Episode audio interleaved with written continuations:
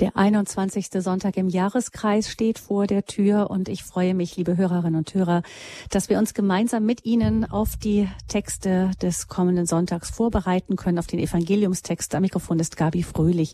Schön, dass Sie mit dabei sind hier im Bibelgespräch bei Radio Horeb. Es geht um einen sehr anstrengenden Text, den Jesus uns da zumutet und er, ähm, es heißt auch am Ende, dass viele von denjenigen, die Jesus bis dahin gefolgt waren, dann hinterher ihn ver verließen und nicht mehr mit ihm gingen. Also ein schwieriger Text und dem wollen wir uns heute stellen. Wir finden ihn im Johannesevangelium im sechsten Kapitel, dort die Verse 60 bis 69. Also wenn Sie die Bibel zur Hand nehmen möchten, Johannes 6, 60 bis 69 oder im Schott eben der das Evangelium vom 21. Sonntag im Jahreskreis. Zunächst aber begrüße ich ganz herzlich die beiden, die mit uns das Bibelgespräch bestreiten werden. Und das sind Mutter Maria Theresia und Schwester Franziska Katharina vom Kloster der Claristen Kapuzinerinnen von der ewigen Anbetung in Mainz. Herzlich willkommen euch beiden. Ja, hallo und grüß Gott. Ja, grüß Gott ähm, dass wir es uns vorstellen können, ihr habt ein Übertragungsgerät und ihr sitzt bei euch in der Sakristei immer noch? Nein. Äh, in der Nähe der Kapelle, kurz äh, vor der Kapelle im no sogenannten Notenzimmer. Also Im ein kleines Studio. Also, ein Ministudio für Radio Horeb mitten in dem Klarissenkloster. Mhm. Ja, ja, weil da der Anschluss ist für das Telefon. Schön. Also, wenn euch jemand sucht, in der Mainzer Innenstadt gibt es eine Kapelle und die steht offen für die Anbetung, die eucharistische Anbetung und ihr Schwestern habt diesen Dienst schon ganz lange dort im Zentrum von Mainz. Wir betrachten heute ja ein Evangelium, das so einiges zu tun hat, auch mit eurer Berufung. Da geht es um das Brot, das lebendige Brot, das Jesus der Welt geben will. Und ähm, es scheint schon, dass damals schon das gar nicht so einfach war, ähm, sich dem zu nähern. Wir glauben ja, dass dieses lebendige Brot in der Eucharistie gegenwärtig ist und ihr habt die Anbetung eben der Eucharistie immer in eurer Kapelle. Deshalb freuen wir uns, dass wir heute besonders mit euch über dieses Evangelium sprechen können. Aber ich denke, wir bereiten uns erst einmal vor dafür mit dem Gebet, denn so wie Jesus dann auch später sagt, niemand kann zu ihm kommen, wenn es ihm nicht vom Vater gegeben ist. Und ich würde hinzusetzen, jetzt durch den Heiligen Geist. Darum bitten wir jetzt den Heiligen Geist um seinen Beistand. Heiliger Geist, du bist es, der uns den Sohn Gottes das lebendige Brot offenbart. Du bist es, der unsere Herzen offen macht, damit wir bereit sind, dieses Brot zu empfangen. Heiliger Geist, du bist es, der uns erkennen lässt, dass der Vater uns das lebendige Brot vom Himmel gegeben hat. Wir bitten darum, dass wir diesen Glauben, diese Erkenntnis immer mehr in uns vertiefen lassen, von dir vertiefen lassen, denn aus uns selber sind wir unfähig zu erkennen, zu verstehen, zu glauben. Wir bitten dich jetzt, dass du uns in dieser Stunde erleuchtest, dass du uns Freude daran schenkst, das Wort zu betrachten, das Jesus uns gegeben hat. Komm, Heiliger Geist, erfülle unsere Herzen Amen. Amen. Amen. Dann nehmen wir jetzt unsere Bibel in die Hand oder den Schott und schlagen ihn auf bei Johannes 6, die Verse 60 bis 69 in der Heiligen Schrift und dann im Schott dann beim Evangelium des 21. Sonntags im Jahreskreis. Und wir hören zu, wenn Schwester Franziska uns den Evangelientext jetzt einfach einmal vorträgt. In jener Zeit sagten viele der Jünger Jesu, die ihm zuhörten, diese Rede ist hart, wer kann sie hören? Jesus erkannte, dass seine Jünger darüber murrten und fragte sie, Daran nehmt ihr Anstoß? Was werdet ihr sagen, wenn ihr den Menschensohn aufsteigen seht, dorthin, wo er vorher war? Der Geist ist es, der lebendig macht. Das Fleisch nützt nichts. Die Worte, die ich zu euch gesprochen habe, sind Geist und sind Leben. Aber es gibt unter euch einige, die nicht glauben. Jesus wusste nämlich von Anfang an, welche es waren, die nicht glaubten und wer ihn ausliefern würde. Und er sagte, Deshalb habe ich zu euch gesagt, niemand kann zu mir kommen, wenn es ihm nicht vom Vater gegeben ist. Daraufhin zogen sich viele seiner Jünger zurück und gingen nicht mehr mit ihm umher. Da fragte Jesus die Zwölf, Wollt auch ihr weggehen? Simon Petrus antwortete ihm, Herr, zu wem sollen wir gehen? Du hast Worte des ewigen Lebens. Wir sind zum Glauben gekommen und haben erkannt, du bist der Heilige Gottes.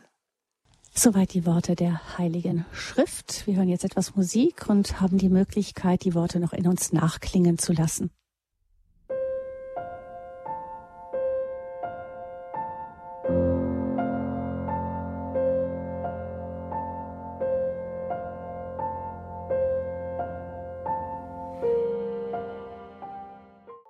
Im Bibelgespräch bei Radio Horeb betrachten wir mit Mutter Theresia und Schwester Franziska von den Klarissen Kapuzinerinnen von der ewigen Anbetung in Mainz das Evangelium des kommenden Sonntags. Aus dem Johannesevangelium ist es genommen aus dem sechsten Kapitel und es geht da eben weiter mit den großen Reden Jesu, der Brotrede, die haben wir vorher schon gehört vor zwei Wochen und ähm, diese Rede ist hart, heißt es hier schon im Text wird das Jesus von den Jüngern vorgeworfen, von vielen der Jünger, die zuhörten.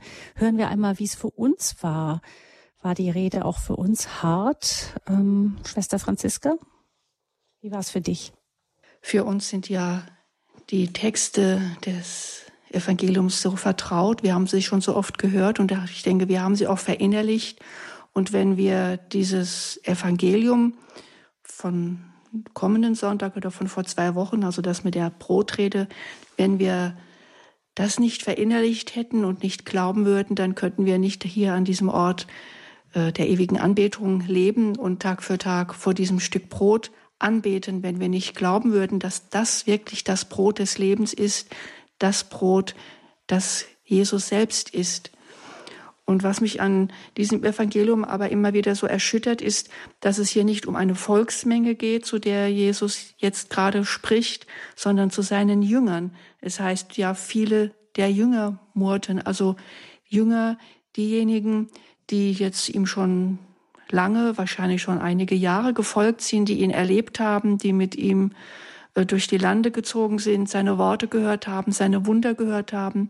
In diesem Kapitel äh, lesen wir ja auch von der Speisung mit dem Brot und auch der, wie er über das Wasser geht, über den Sturm geht. Also sie haben ihn erlebt als nicht nur als ganz normalen Menschen, sondern auch als einen Menschen, der wirklich Wunder tun kann und der eine ganz neue Lehre verbreitet und ihnen Gott näher bringt, wie er wirklich ist.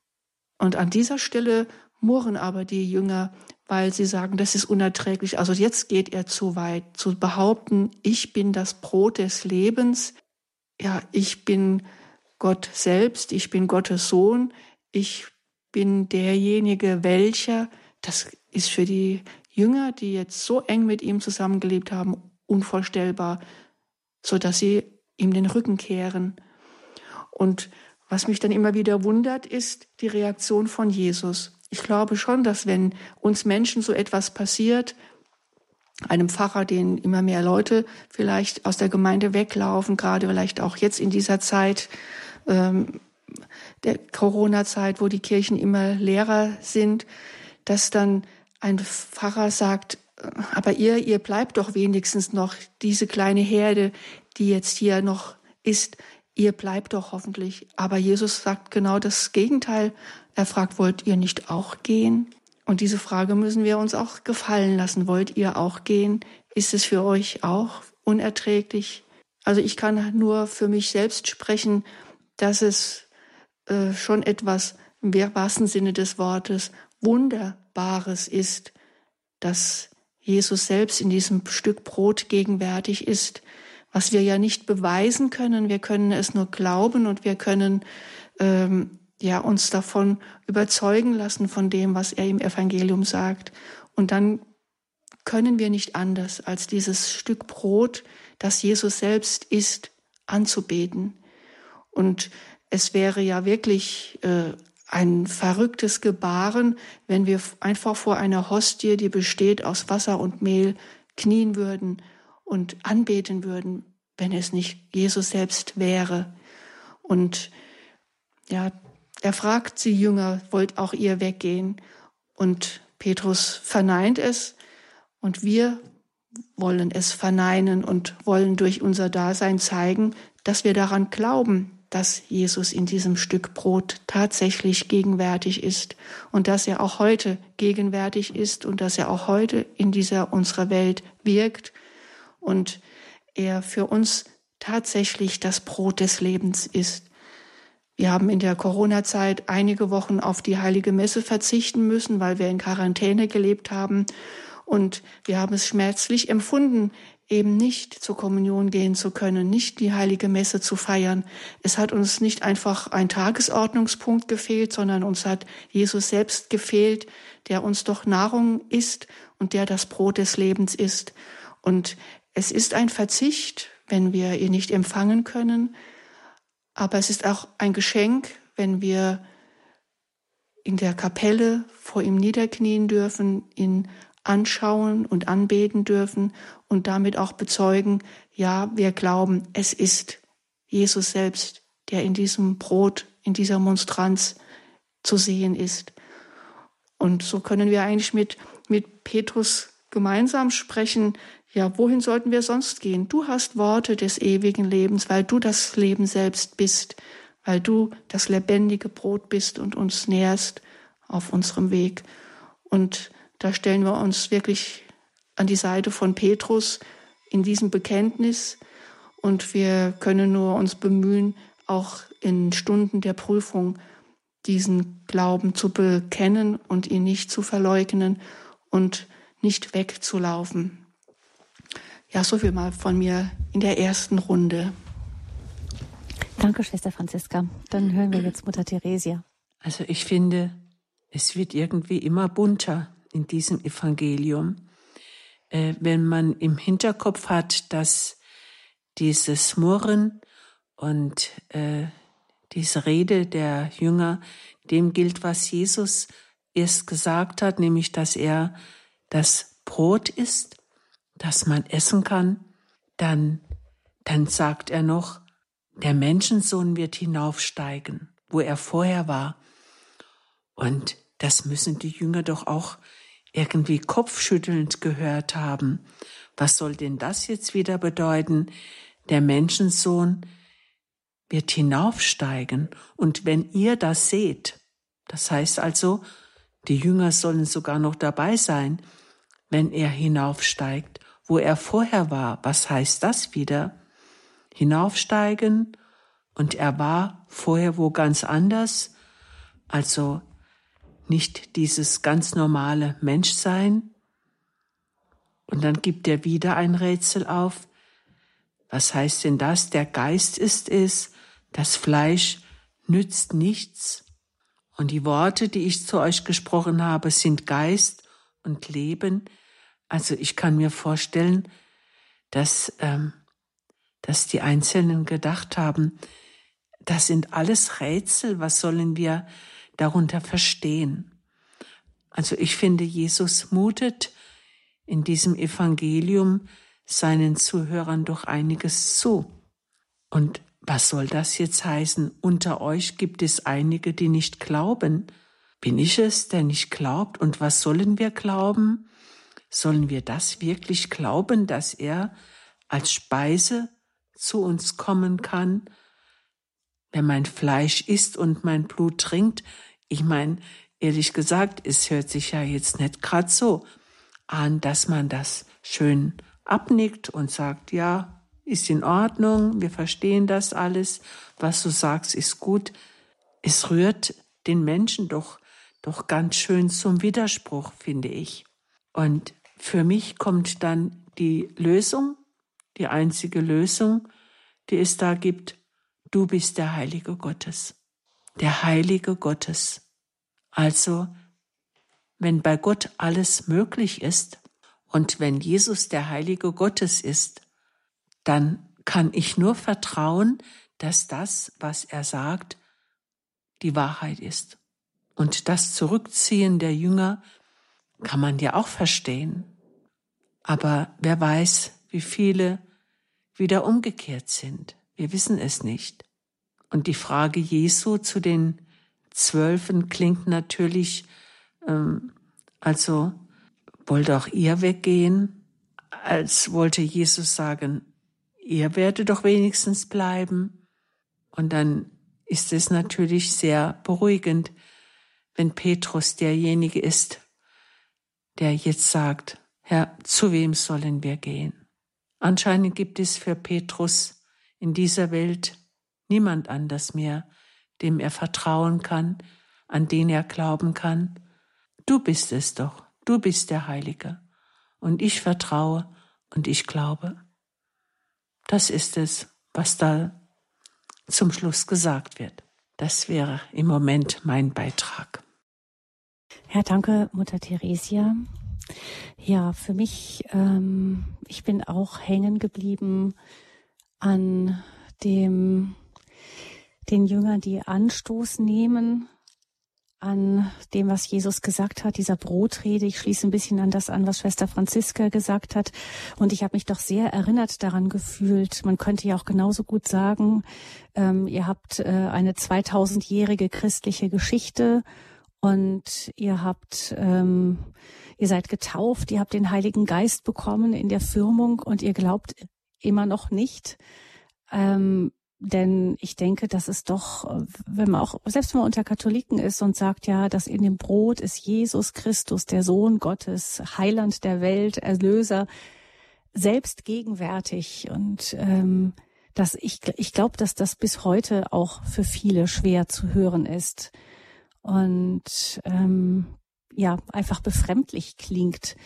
Und dann würde ich da tatsächlich auch diese, ähm, diese, diese Botschaft dann weiterlesen nochmal, wie sieht's denn bei uns aus, bei uns selber? Also ähm, wir sind da die zwölf und werden fragen, ja und ihr, wollt ihr denn weiter dran glauben? Wollt ihr da weiter bleiben in der Eucharistie, wo ich bin? Und äh, dann ist die Frage, das stelle ich mir schon, wenn ich doch weiß, dass Jesus da gegenwärtig ist. Und ich habe Freunde, die sind ähm, Freikirchler oder evangelisch oder ähm, nicht besonders praktizierend katholisch, äh, ganz, ganz viele drumherum. Und eigentlich, ähm, warum gehe ich nicht hin zu denen und sag denen, hey, da ist Jesus in der Anbetung gegenwärtig, kommt doch mal mit und äh, kommt, wir, wir beten da den, den Herrn an und kommt einfach mal mit und ähm, versucht mit ihm zu sprechen oder so. Und da denke ich mir auch immer, oh, das ist vielleicht ein bisschen viel, ist ein bisschen steil. Äh, vertragen die das überhaupt? Ja, und jetzt frage ich mich gerade, hm, wie ist das denn eigentlich? Glaube ich denn wirklich selber dran? Ähm, ja, und dann kommt dieser Satz, Herr, zu wem sollen wir gehen? Du hast Worte des ewigen Lebens. Ich denke schon, ich, ich glaube selber dran. Ich bin da irgendwie so von überzeugt, dass ich nicht auf die Idee komme, nicht davon überzeugt zu sein, dass es wahr ist. Aber brennt das Ganze in mir? Brennt es so sehr, dass ich es weitergeben möchte? Glaube ich es wirklich so sehr, dass ich glaube, dass Jesus dort wirklich auch Wunder geschehen lässt, ähm, dass er gebrochene Seelen heilen kann und so weiter? So sehr, dass ich da Aus Einladung aussprechen würde. Ähm, das ist so die Frage. Und ich verstehe da dieses Zögern, mit dem auch Petrus antwortet. Einfach, er sagt nicht, ja, Herr, wir glauben das und wir sind sicher, sondern er sagt, Herr, zu wem sollen wir gehen? Du hast Worte des ewigen Lebens. Und ja, ich glaube, dass es oft das ist, dass wir so von Gott angesprochen sind, irgendwie berührt sind, angerührt sind. Wir spüren, er hat Worte, die über das hinausgehen, was ähm, man so begreifen und verstehen kann, über das unser irdisches Leben hinausgehen. Und das ist es vielleicht, was uns wirklich bei ihm hält, auch wenn wir vieles einfach nicht verstehen, auch wenn Jesu Worte, die er durch unser Leben spricht, ähm, auch manchmal rätselhaft sind für uns, genauso schwer zu verstehen wie ähm, der Geist ist es, der lebendig macht, das Fleisch nützt nichts. Also es gibt ja vieles im Leben, was wir nicht richtig, richtig verstehen erst einmal und wo wir erst einmal eintauchen müssen und dann vielleicht so nach und nach das eine oder andere begreifen. Also das ist das eine, was mir wichtig ist an diesem Text. Und das andere, kürzer ist, ähm, es erschüttert mich, dass Jesus, äh, es heißt, Jesus wusste nämlich von Anfang an, welche es waren, die nicht glaubten und wer ihn ausliefern würde. Ist natürlich Johannes, der das über Judas auch später dann sagt. Ähm, aber was bedeutet das denn? Es bedeutet ja eigentlich, dass Jesus die ähm, Menschen, die wirklich äh, ja, die nichts verstehen, die auch irgendwo auf dem Weg sind, Schaden anzurichten, den er dann verwandelt, aber die wirklich schädlich handeln, dass er sie einfach mitnimmt. Er weiß es, er weiß es von Anfang an. Er beruft ihn trotzdem und er nimmt ihn mit.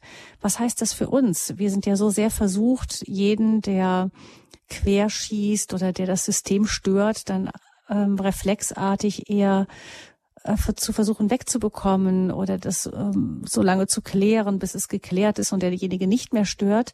Aber Jesus macht was anderes. Das erinnert mich auch an seine Rede vom Unkraut, dass er sagte, lasst es wachsen.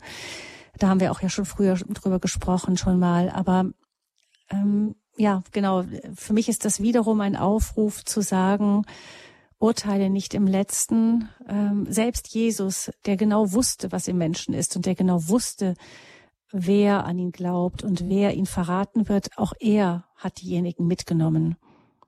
Und darum glaube ich, ist es, das ist wichtig für uns zu wissen und zu verstehen, wenn wir in so einem Haufen Kirche durch die Gegend laufen, der, der sehr holprig und stolprig manchmal den Weg geht, weil manche vielleicht hinken oder bremsen oder zurückbleiben oder Umwege gehen. Also Jesus hat diese Leute alle mitgenommen. Das sind so die Gedanken, die mir beim Lesen dieses Evangeliums kommen. Liebe Hörerinnen und Hörer, vielleicht ist es für Sie aber etwas ganz anderes oder Sie haben noch eigene Gedanken zu diesem Evangelium. Sie können gerne anrufen und diesen Bibelkreis erweitern. Wir freuen uns, wenn Sie mitsprechen unter 089 517 008 008. Also die Nummer zum Bibelgespräch. Wir sprechen über das Evangelium des kommenden Sonntags und freuen uns auf Ihre Beiträge unter 089 517 008 008.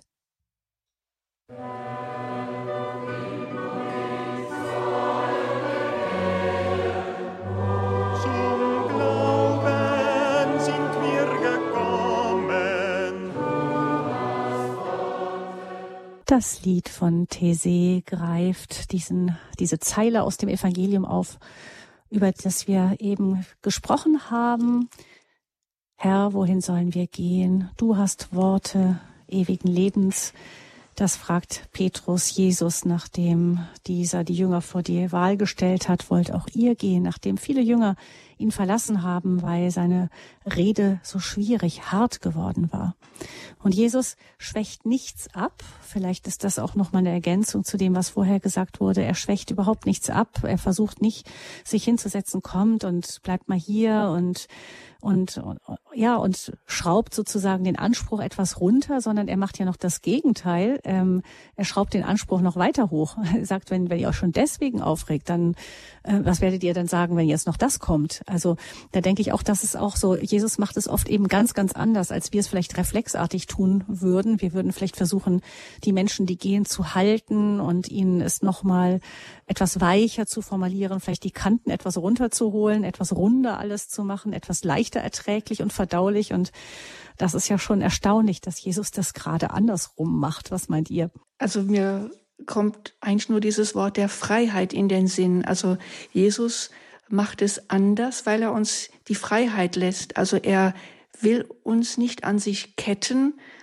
und sagt also in dieser Situation auch nicht, äh, ihr bleibt aber jetzt doch bitte hier, jetzt sind schon so viele gegangen, aber ihr zwölf, ihr müsst doch jetzt mir den Rücken stärken und müsst euch doch jetzt zu mir bekennen und den Glauben auch bezeugen, sondern er fragt einfach, wollt auch ihr gehen? Ihr habt die Freiheit zu gehen. Ihr müsst nicht bleiben. Ich zwinge euch nicht zu bleiben, sondern ihr dürft, wenn es für euch unerträglich ist, dürft ihr sagen, wir gehen. Aber natürlich kommt, wie Mutter Teresa vorhin sagt, es kommt schon auch so ein bisschen durch, dass er sich das wünscht. Also er wollte auch ihr gehen. Damit schickt er sie nicht fort. Er, er lässt ihnen aber die Freiheit, sich wirklich zu ihm zu bekennen. Und da ist für mich einfach der Satz wichtig, wenn er sagt, ähm, im Vers, was ist das, Vers 5 und 60, niemand kann zu mir kommen, wenn es ihm nicht vom Vater gegeben ist. Das könnte natürlich jetzt heißen, ja, dann ist die Freiheit doch nicht so gegeben, dann, dann ist es ja doch die Entscheidung des Vaters, wenn der Vater es uns gibt, zu glauben an seinen Sohn. Äh, ich glaube trotzdem, dass es unsere Entscheidung ist, dann dem nachzugeben. Also wenn ich spüre, dass der Vater mich zieht, wenn ich spüre, dass der Vater mir den Sohn offenbart und den Sohn zeigt, dann ist es trotzdem meine Entscheidung, ob ich daran glaube oder nicht und ob ich diesem Sohn folge oder nicht. Also der Begriff der Freiheit ist für mich schon sehr groß. Und du sagtest vorhin, dass du dich manchmal fragst, ob ich da nicht, ob, du da nicht mehr dazu einlädst, zu dieser eucharistischen Anbetung, einfach äh, mhm. die, die Leute äh, äh, ja so ein bisschen zu motivieren, das doch auch zu tun. Ich glaube, es ist schon wichtig, dass wir Zeugnis ablegen von unserem Glauben, also dass es uns hinzieht zur Eucharistie, dass wir an dieses Brot glauben. Und das müssen wir nicht mit Worten tun, sondern einfach in, mit unserem Leben. Und auch äh, wenn, wenn andere sehen, wir gehen jetzt immer wieder in die Kirche zur Anbetung, dass sie dann vielleicht neugierig werden und fragen, ja, warum machst du das eigentlich? Also, dass es nicht so die Worte sind, die den anderen in eine Richtung zwingen wollen, sondern äh, auch in Freiheit äh, lassen, dass sie äh, diese Möglichkeit haben, aber dass sie an uns ablesen, wie wichtig es für uns ist. Also ich glaube, das ist das, das beste Zeugnis. Und wenn dann gefragt wird, ja, warum machst du das, dass wir dann darüber auch sprechen. Das mhm. denke ich, das ist das, das stärkere Zeugnis für, also ich sehe es jetzt für uns in unserer Berufung so und ich glaube, das ist auch für, für viele Christen heute das, das Wichtigere. Mission ist schon wichtig und Evangelisation ist wichtig, gar keine Frage. Aber ich glaube, die, ja, ich möchte es einfach mal so formulieren. Äh, heute ist es oft so, dass die Menschen die Bibel nicht mehr lesen, aber vielleicht können sie an uns die Bibel wieder lesen und entdecken, was Jesus im Evangelium sagt, wenn wir das Evangelium lesen. Also das Zeugnis, das wir einfach ablegen. Und das ist dann auch wieder mit dieser Freiheit verbunden, die Jesus uns lässt. Also wir zwingen die anderen nicht und wir drängen sie nicht in eine Richtung. Hm. Mir fällt dazu auch ein, wir, wir sind ja ganz unscheinbar hier auch, zwar mitten in der Stadt, ganz in der Nähe von der Fußgängerzone und es kommen viele Leute in die Straße entlang. Wir stellen uns nicht mit dem Megafon auf den, auf den Bürgersteig und, und rufen die Leute in die Kapelle hinein. Es ist sehr dezent. Wir haben die heilige Clara an der Außenwand, die die Monstranz in der Hand hält. Wir haben an den Türen die Monstranz äh, als ähm, ja angebracht, ein groß überdimensionales Poster, ja, kann man sagen. Und auf dem Bürgersteig steht auch ein, ein Hinweisschild mit der Monstranz, die zu sehen ist, die abfotografiert ist vor unserem blauen Fenster. Also die Leute stolpern über diese Monstranz. Viele gehen achtlos vorbei, ganz, ganz gewiss. Aber ähm, die, es ist eine ganz stille Einladung und wer möchte, kann kommen. Und vielleicht ein Zeugnis, was man geben kann, ist, dass ich von vielen Menschen weiß, die nicht katholisch sind, die entweder gar nicht christlich sind, aber auch viele evangelische und auch muslimische Leute kommen in unsere Kapelle, weil Mittagspause ist und sie sagen, es ist einfach so eine schöne Atmosphäre, in der Kapelle, in der Stille einfach die Mittagspause zu verbringen. Ähm, was nun Gott mit ihnen macht, das, das bleibt dann ihm überlassen, aber das, ist, das sind die Chancen, wo er wirken kann, wo er ganz unaufdringlich diesen Menschen nahe ist und die Menschen ihm nahe kommen, ohne dass sie vielleicht wissen, ähm, was es jetzt bedeutet. Aber das wäre vielleicht doch der Anfang eines Weges, mhm. den sie dann doch mit Gott gehen werden. Da fällt mir ein, dass ein Priester, der in einer Innenstadt City-Seelsorge arbeitet, mal gesagt hat, dass irgendwann mal so eine, eine esoterische Gruppe mit Wünschelrouten oder irgendwie sowas ähnlich, ich weiß nicht, wahrscheinlich waren es Wünschelrouten, dahergelaufen haben und sagte, hier ist ein ungeheures Kraftfeld. ähm, genau, und hat er gesagt, ja, das wundert mich jetzt nicht. Ähm, genau, manchmal, wer weiß, was wie wo ankommt. Ähm, aber aber die Offenheit oder selber, genau, selber vorzuleben, das sagst du, Schwester Franziska. Ähm, wir haben eine Hörerin, die uns angerufen hat unter der 089 517 008 008, um unsere Bibelkreis ein wenig zu erweitern aus Brandenburg, ohne den Namen zu nennen. Herzlich willkommen. Ja, danke schön. Ähm, also mich hat das bewegt, als ähm, also dass Jesus den Judas ja nicht verworfen hat. Also er hat ihn ja mhm. mitgenommen, obwohl er wusste, er würde ihn verraten. Und ähm, wenn Jesus quasi jemand verwerfen würde, dann wäre er wie die Menschen. Aber er ist ja Gott.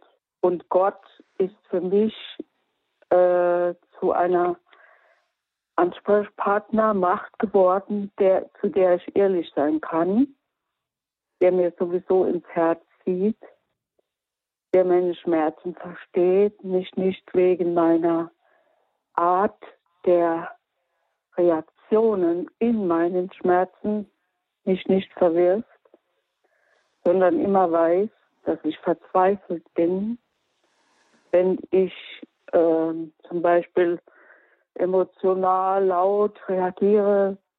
Ich weiß, dass es Schmerz ist und ich könnte manchmal sterben oder allen den Tod, dem ganzen Planeten den Tod wünschen. So sehr bin ich verzweifelt. Und dann sage ich immer, Gott, wenn du nicht Gott wärst, würdest du mich nicht verstehen. Und ich finde immer wieder Ruhe darin, dass Gott mich nicht verwirft, sondern mich versteht. Und dann kann ich auch wieder die Menschheit Gott abgeben, äh, gehe dann in dem Moment aus der Verzweiflung raus und ins Vertrauen, dass eben Gott weiß, wie er die Menschheit rettet. Ja, und ich habe eine persönliche Erfahrung gemacht gehabt mit Jesus und da kam, das Himmelreich ist in dir, nicht außerhalb von dir. Und da wusste ich, die Menschen werden mich nicht begreifen können. Ich kann sie auch nicht immer begreifen. Wir können uns alle einander oft nicht begreifen. Und das Zweite, was er mir gegeben hat, war, liebe deine Feinde. Und das war ja dann ein schwieriges Kapitel, ein sehr schwieriges. Liebe deine Feinde. Meine Feinde zu lieben war für mich, ich will den, der mir Schmerzen macht. Das ist ja mein Feind, der mich gerade verletzt, beleidigt. Dass ich dem vergebe und dass ich ehrlich bin zu ihm und sage, jetzt hast du mich verletzt. Dass ich auch ehrlich sein kann zu meinem Feind. Dass er wachsen kann und weiß, dass auch er eine verletzende Verhaltensweise hatte. Nicht nur ich, sondern auch er. Und dieses Vertrauen habe ich nur zu manchen Menschen. Und Jesus hat mir mich zu denen geführt, zu denen ich dieses Vertrauen haben kann. Und ich weiß auch, dass die Menschen, dass ich auch verletzend bin und dass das alles immer so gegenseitig ist, dass wir uns gegenseitig verletzen und, und und wir wollen das aber gar nicht. Wir wollen hm. das gar nicht. Es ist nicht unser Wille.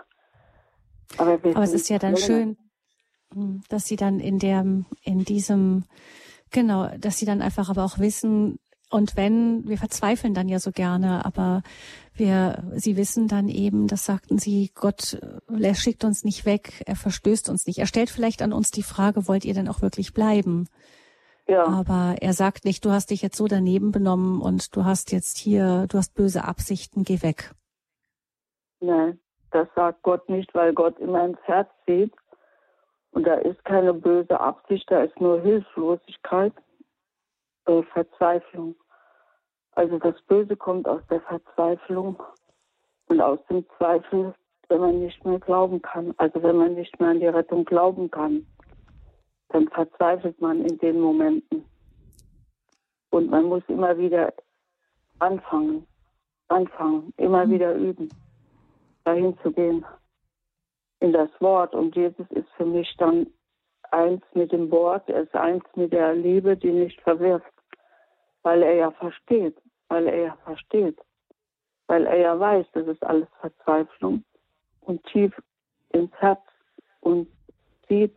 Und er hat mich mir auch selbst zu erkennen gegeben, dass ich verzweifelt bin, wenn ich hm.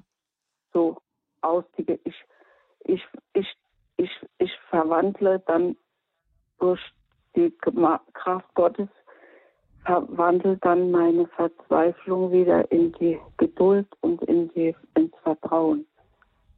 Hm. Sodass ich nicht das Böse mit dem Bösen beantworte. Also der, der andere ist auch gerade verzweifelt. Ich mhm. weiß bei meinen mhm. Eltern. Meine Eltern waren katholisch, haben mich auch katholisch großgezogen. Ich habe einen Atheisten kennengelernt. Ich wurde dann, ich habe gar nichts mehr geglaubt. In der Krise habe ich die persönliche Erfahrung gemacht mit Jesus. Aber es war nicht mehr unbedingt mit der Kirche übereinstimmend, also dass ich die Messen besuchen muss. Ich habe das ganz persönliche Gebet gesucht. Geh in deine Kammer, wie das auch in der Bibel irgendwo steht. Geh in deine Kammer, geh in die Seele und geh zu Gott mit deinem ganzen Kummer, mit deinen ganzen Schmerzen, mit deinen hm. Verzweifelungen. Hm. Ja. ja. Und, ja. und meine Eltern konnten das, haben mich verloren gesehen, was mich wiederum in die Verzweiflung getrieben hat. Und äh, ich habe eine ganz starke Gottesanbindung. Wenn keine Kirche da ist, hm. keine Host, was soll ich das, denn da machen? Hm.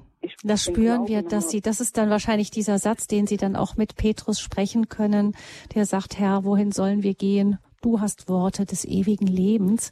Und ich danke Ihnen, dass Sie uns erzählt haben eben davon, wie Sie auch in ganz schweren Zeiten eben an Jesus festhalten konnten. Vielen, vielen Dank. Ich wünsche Ihnen alles Gute und Gottes Segen. Mutter Theresia, Schwester Franziska, irgendetwas zu ergänzen, dazu zu sagen? Ja, die Dame sprach ja gerade am Anfang davon, dass Jesus auch den Judas mitnimmt und auch den Petrus mitnimmt, von dem er genau weiß, dass er ihn verleugnen wird und von Judas, dass er ihn verraten wird, dass er auf den Glauben schaut, dass er auch die mitnimmt, die nicht perfekt sind, die, die nicht fehlerlos sind. Und das macht uns doch auch Mut. Wir müssen nicht warten mit unserem Glauben und mit unserer Gottbeziehung, bis wir meinen, wir sind jetzt soweit fertig, dass wir jetzt vor Gott treten können. Ich meine jetzt so in unserem normalen Leben. Wir dürfen so, wie wir sind, ähm, unsere Freundschaft mit Gott leben. Wir dürfen so, wie wir sind, auch mit unseren Fehlern zu ihm kommen und wirklich unseren Glauben bekennen und müssen nicht warten, bis wir perfekt sind. Ich glaube, das nimmt auch sehr viel Druck von uns, dass wir aber auch jetzt schon ähm, ja in dieser Freundschaft sein dürfen und nicht das vor uns herschieben und meinen, wir müssen wir müssen dieses oder jenes erst erreichen. Natürlich müssen wir uns bemühen, auf unserem geistlichen Weg vorwärts zu kommen und so ja immer äh, ähm, ja an uns arbeiten, das ist ganz wichtig, aber wir müssen nicht warten, bis wir fertig sind, wenn wir, denn wir werden nie fertig.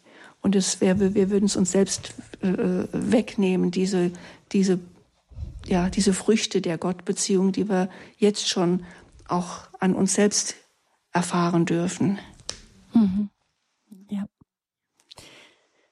Ja, mit einem Dank an unsere Hörerin aus Brandenburg kommen wir zu einer weiteren Hörerin, die uns aus München anruft, ebenfalls anonym. Ich grüße Sie.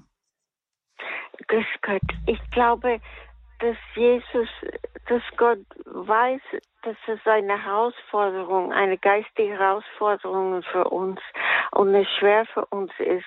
Und ich bin so beeindruckt von dieser eucharistischen Wunder. Ich, ich glaube, er hat sie uns geschenkt um eine Glaubensstärkung für uns. weil er mhm. wusste, dass wir schwach sind und dass es äh, schwer begreiflich ist, äh, naturgesetzmäßig. Und dann hat er diese wunderbar äh, eucharistische Wunder.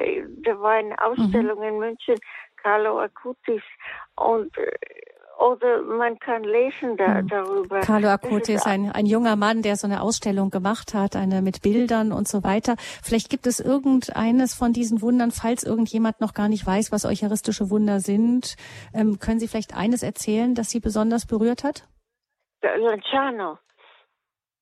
Lanciano. Mhm. Lanciano. Vielleicht erzählen Sie mal. Bestimmt, weil äh, de, die Ostien sind mehr als 800 Jahre unverwest geblieben. Wie kann man zweifeln? Ich meine, die Leute. Also die hast du das, das Fleisch, das Fleisch dann. Das Fleisch, ja. Diese atheistische und nichtgläubige Ärzte haben das untersucht, genauso wie in Lourdes. Die haben äh, nicht gläubige, sondern atheistische Ärzte hinzugezogen, um diese Wunde zu prüfen. Und genauso bei Lanciano und bei den anderen Wunden. Die haben, äh, und das ist für mich sehr überzeugend und, und sehr hilfreich. Ich bin nur traurig, dass die Ausstellung so kurz geblieben ist. Aber das, mhm. das kann eine Hilfe für viele Leute. Das ist alles, was ich sagen mhm. wollte. Ja, vielen Dank für Ihren Beitrag. Eben ähm, Carlo Acutis, der selig gesprochen wurde vor kurzem, ein junger Mann, der ähm, sich sehr gut am PC bewegen konnte und der eben diese, diese eucharistische Wunder-Ausstellung ähm, zusammengestellt hat weil er auch davon überzeugt war, eben wie unsere Hörerin sagte, dass wenn man diese eucharistischen Wunder doch nur kennen würde, dann würde es doch helfen, die Eucharistie einfach äh, leichter daran zu glauben eben da an Orten, verschiedenen Orten in der Erde, wo eben mit der Eucharistie, dem Brot der Eucharistie, das gewandelt ist ja in den Leib Jesu, normalerweise eben die Form, die Konsistenz, die Gestalt des Brotes beibehält, aber in manchen Fällen eben dann sich verändert hat. Ähm, möchten Mutter Theresia und Schwester Franziska noch etwas weiteres ergänzen? Ich denke jetzt nur daran, ähm, wie das, wie das ist, wenn, wenn man von Jesus so Zeichen äh, erbittet. Also er sagt ja auf die Anfrage, wir wollen von dir ein Zeichen sehen, dann sagt er ja, äh, diesem Geschlecht oder dieser Generation wird kein Zeichen gegeben werden. Also um leichter zu glauben oder was, was, äh, was die Menschen da meinen, äh, wirk ein Wunder und dann glauben wir an dich. Und da fällt mir ein, was ähm, in dieser Rede ist, wo der, ähm, wo der Arme in Abrahams Schoß sitzt und soll, soll dem anderen, dem Reichen, der jetzt ebenfalls äh, im Feuer äh, brennt, so wie es in diesem, dieser Geschichte erzählt wird, äh, wo der sagt, ähm, schick, schick doch diesen Toten zu meinen Brüdern, damit sie glauben. Und dann heißt es, ja, selbst wenn die Toten kämen, sie sind so verstockt, dass sie nicht, auch nicht einem Toten glauben würden. Also das, das ist für mich immer wieder diese Frage, die da auch in diesem Evangelium ist. Niemand kann zu mir kommen, wenn es ihm nicht vom Vater gegeben wird. Das, das ist doch ein so großes Geheimnis um die Gnade des Glaubens. Was muss der Mensch tun, um wirklich glauben zu können? Was ist sein Beitrag? Was, was ist seine Freiheit, in, in den Glauben hineinzufinden? Also es ist ja auch gar nicht so leicht, äh, an die Eucharistie zu glauben. Ja, äh, äh, also viele Menschen tun sich wirklich schwer damit.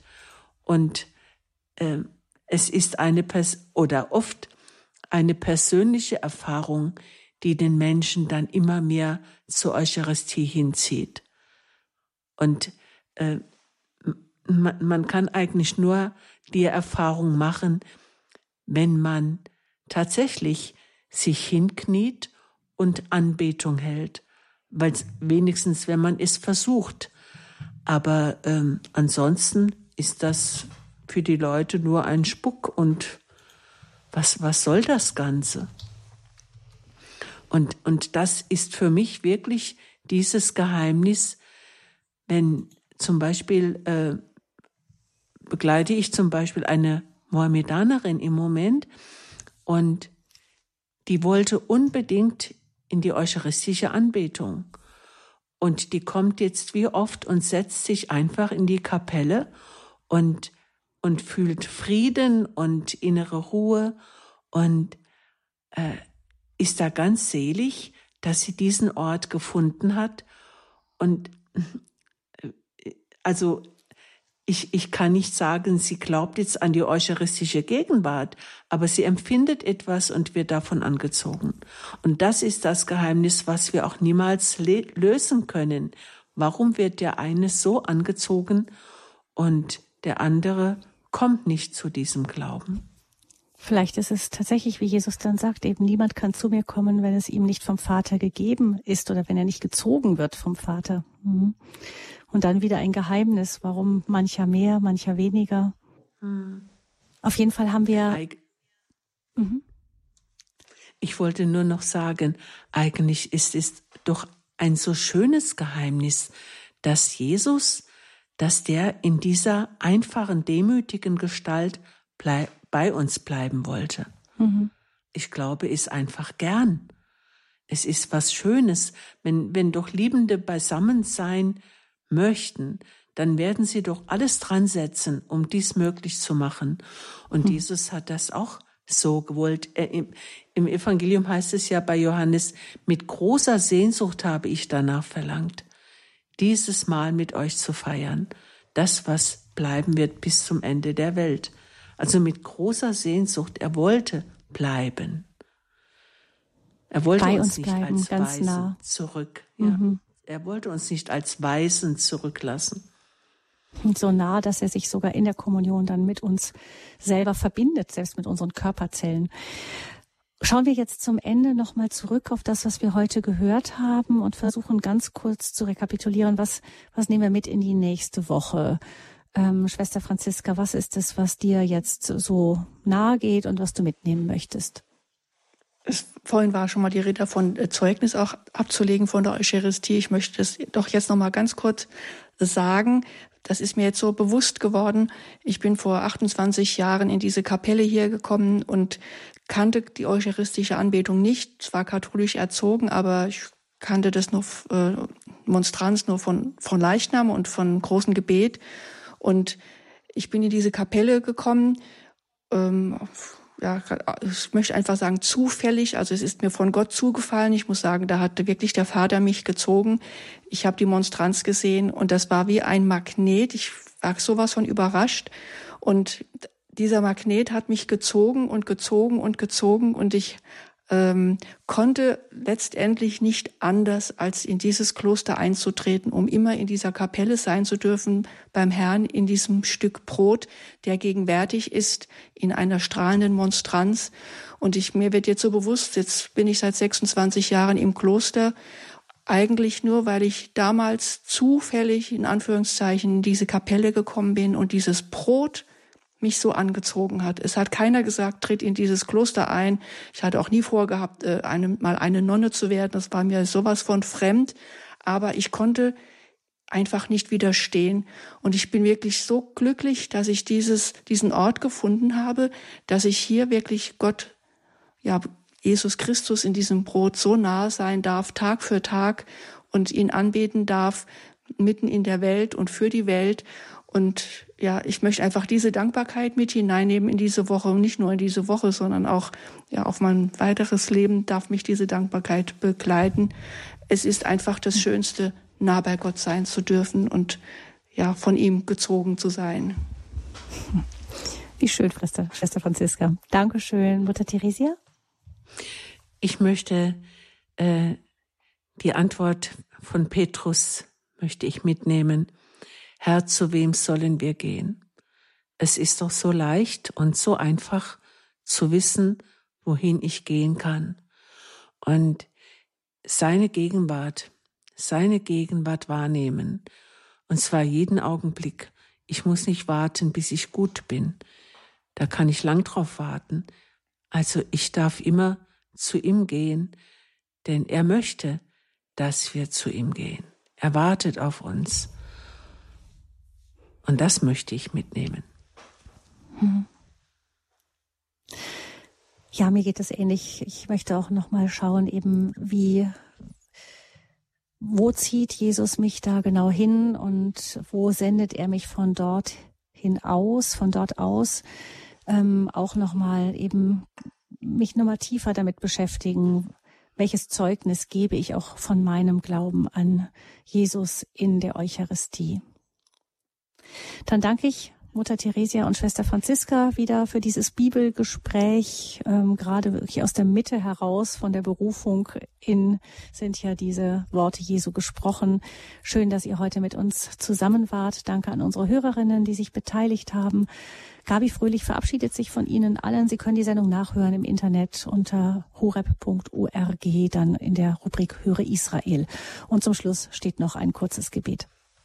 Jesus, wir danken dir dass du der Angelpunkt der ganzen Welt bist, dass du möchtest, dass alle Menschen zu dir kommen, dass alle Menschen wissen, wo du sie trösten kannst, dass dein Herz offen ist für alle, dass du keinen Unterschied machst. Ich möchte dich bitten, dass wir dir immer mehr vertrauen, dass wir dir immer mehr von ganzem Herzen unser Vertrauen schenken. Denn du bist wirklich das Leben und das lebendige Brot, das uns Leben schenken will. Dafür danken wir dir. Gib uns dazu deinen Heiligen Geist, der uns dieses Geheimnis immer tiefer erkennen lässt. Amen. Amen.